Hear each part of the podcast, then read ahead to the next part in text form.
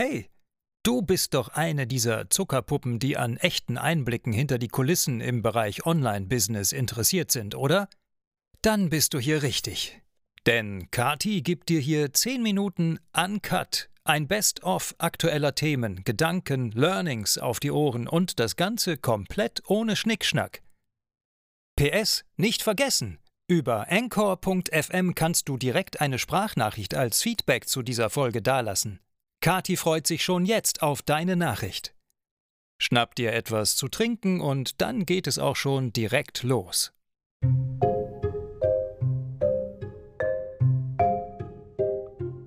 Hi, hi, Zuckerpuppe. Herzlich willkommen. Ich hoffe, dir geht's gut. Wir starten noch einfach direkt. Mein Thema heute ist Feelgood Management im Online-Business. Warum ich das so wichtig finde und warum ich dieses Thema selber auch mir viel größer auf die Fahne schreiben möchte, ohne damit zu meinen, dass es um Self-Care, Me-Time oder überhaupt Zeit für mich und in der Badewanne rumliegen geht.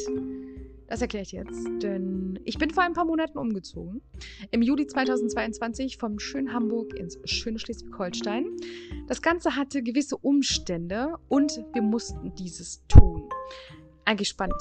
Also für mich sehr spannend, auch aufregend, denn unter Druck ist alles möglich. Ist unglaublich, was man alles wahr machen kann, wenn da nur ein gewisser Druck dahinter steht. Das ist unglaublich. Ähm, deswegen glaube ich nämlich auch, dass zum Beispiel Wut oder gewisse Aggressionen einfach dafür sorgen, dass man Dinge viel, viel schneller umgesetzt bekommt. Diese Power, die man da entfaltet, dieser Wille, es besser zu machen, dieser Wille, es anders zu tun, etwas cooler zu machen. Natürlich ist es nicht gesund, die ganze Zeit total schlecht drauf zu sein oder in irgendeiner Form etwas doof zu finden. Aber manchmal kommen Sachen von außen, die sind nicht so unbedingt positiv, wo man sagt, okay, wir wollen die Situation verändern, die muss gut werden. Ähm, was ist machbar? Und noch krasser ist, wenn man dann einfach intuitiv agiert, entscheidet, ja, und dann, ich sag jetzt mal so, die Ergebnisse einfährt, die einem persönlich unfassbar gut tun. Was ist dann? Machen viele nicht. Weil es heißt immer, geht nicht, weiß ich nicht, ob ich das hinbekomme. Wollte ich schon so lange, habe ich auch nicht gemacht. Weiß gar nicht, ob das überhaupt noch geht. Weißt du, so solche Aussagen sind für mich eigentlich immer ein Zeichen davon, dass die Leute gar nicht sagen gerade, dass es nicht geht, sondern sie hoffen, dass sie gerade jemand vor sich sitzen haben, der sagt so, hey, hast du schon mal das und das probiert? Oder wenn du ganz genau darüber nachdenkst, was glaubst du, was sind die nächsten drei Schritte, um diesem Ziel näher zu kommen?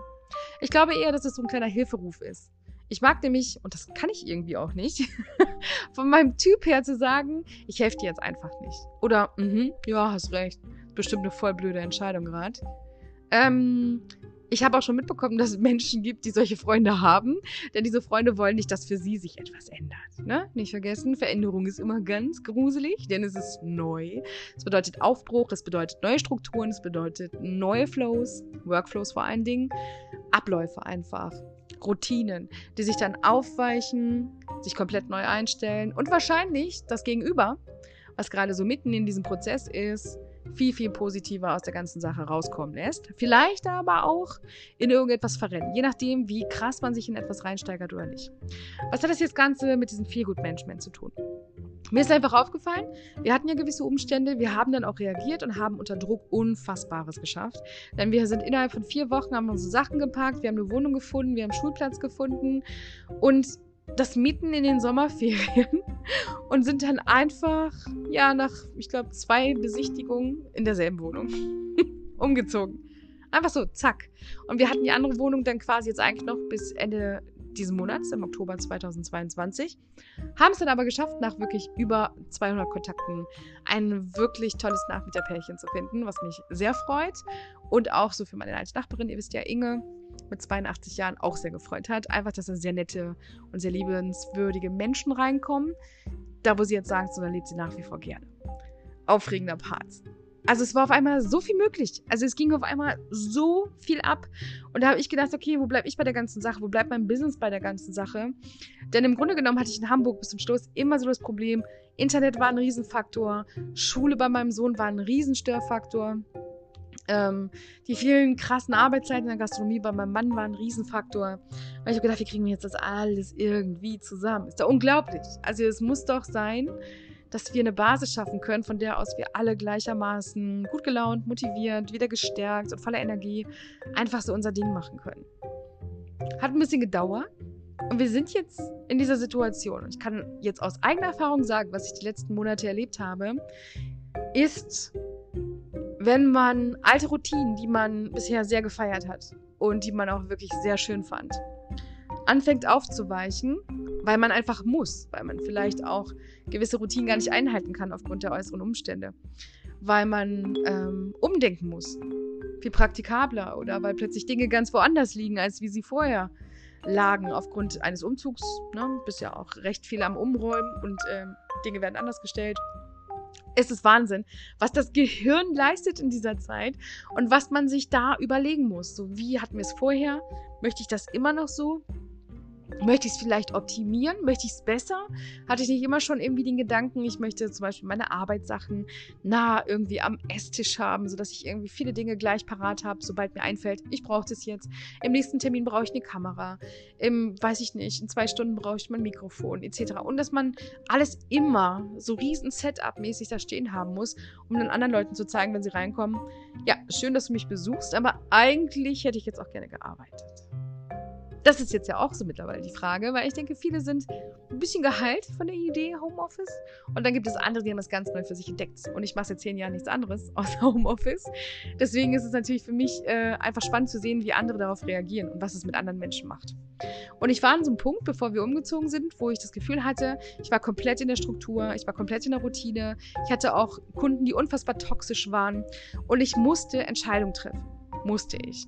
Und ich habe andere Kunden in der Pipeline, die ultra Zucker sind, wo ich gesagt habe, die verdienen es erst, wenn ich ein gewisses Mindset wieder habe. So ein richtig, richtig nice so ein schönes. Ne? So dieses Mitfiebern, Mitfreuen. Also sich auch so richtig investieren in all das, was da gerade geschaffen wird. Gerade für mich so als Webdesignerin und im Grafikbereich und im Brandbereich ist es unfassbar wichtig, mein Gegenüber zu verstehen und dann halt auch all diese Persönlichkeit damit einfließen zu lassen. Und dann aber auch mein Know-how auszupacken und zu sagen, okay, bis hierhin können wir kreativ können wir vieles miteinander kombinieren, aber ab da gibt es so gewisse Regeln, die muss man einhalten und dann wird das eine schöne runde Sache und das Ganze wird auch professionell wahrgenommen. Es ist total der Hammer, dass ich es geschafft hatte, in den letzten Monaten wirklich all das für mich aufzuräumen, für mich das auch zu bestimmen, zu sagen, wie möchte ich ab sofort arbeiten. Allein der Umstieg von einem großen PC auf einen Laptop, um einfach flexibel zu sein, nicht um jetzt draußen zu arbeiten, was, ja, was ich nach wie vor völlig unnötig finde. Egal, wo ich hingehe, am Café, Restaurant, Bahn, ich finde, das ist alles nö. Ähm, ich finde es immer viel schöner, wenn man da irgendwie auch die Gedanken wandern lässt und wenn man da kreative Strukturen im Kopf ne, einfach von sich aus aufräumen lässt, Dinge verarbeitet. Ich glaube, da kommt man oft nicht dazu, wenn man immer das Gefühl hat, oh, ich hätte jetzt Zeit und klatscht mir schon wieder ein Laptop oder ein Handy ins Gesicht. ist total faszinierend, ich weiß. Gerade bei mir, ne, ich liebe ja online. Ich liebe Online-Tools und ich liebe diese ganzen kleinen Helferchen, kleine Apps und Dinge, die dann animieren und Grafik machen. Fakt ist aber auch, sowas macht krank weil es ist einfach nicht natürlich. Ist es einfach nicht. Und wenn man sich das nach wie vor beibehält als, mh, hm, ich mache das so viel, wie ich muss und ich mache so viel extra, wie ich lernen möchte, also dazu lernen, Weiterbildung etc. Und dann gibt es aber auch für mich ein Cut und dann gibt es Feierabend und dann gibt es Familie, Freunde. Allein die Tatsache, dass ich jetzt hier am Kamin sitzen könnte oder halt draußen am See oder auf der Dachterrasse, all diese Orte hatte ich vorher nicht. Und ich sage euch einfach nicht, dass ihr das jetzt alles braucht. Nö. Sondern ich sage dir jetzt ganz gezielt, du solltest schauen, so was sind so deine geilsten Ecken und wo kannst du dir vorstellen, ohne Technik rumzuhängen. Also ohne das in irgendeiner Form so durch dein Wohnzimmer halt oder YouTube mit einer Werbung das nächste Video startet, sondern einfach so Zeit für dich, wo du erschaffst all das, was du dir gerade erarbeitest oder woran du gerade arbeitest, auch so strukturtechnisch im Kopf sacken lassen zu können. So dass der Kopf es als wahr wahrnimmt, gerade wenn du online arbeitest. Denn mir fällt sehr, sehr, sehr stark auf, dass es vielen schwerfällt, ihre Erfolge ins Offline zu visualisieren, aber auch Ideen und neue Projekte ins Offline zu visualisieren. So nach dem Motto, ist ja ein digitales Produkt, dementsprechend brauche ich auch nicht offline denken, aber man verkauft es ja an echte Menschen. Das mag ich dir heute so zum Thema Feelgood Management einfach mal an die Hand geben. Ähm, falls du da eine Meinung zu hast, lass mir auf Encore einfach eine Sprachnachricht da. Ich würde es dann gerne im nächsten Podcast mit einfließen lassen, wenn du Lust hast. Oder schreib mir gerne einfach eine Mail. Mail at kartiliebt.online. Ich würde sagen, bis in der nächsten Podcast-Folge. Schön fleißig bleiben, Perle. Bis bald. Ciao. Dir hat die Folge gefallen?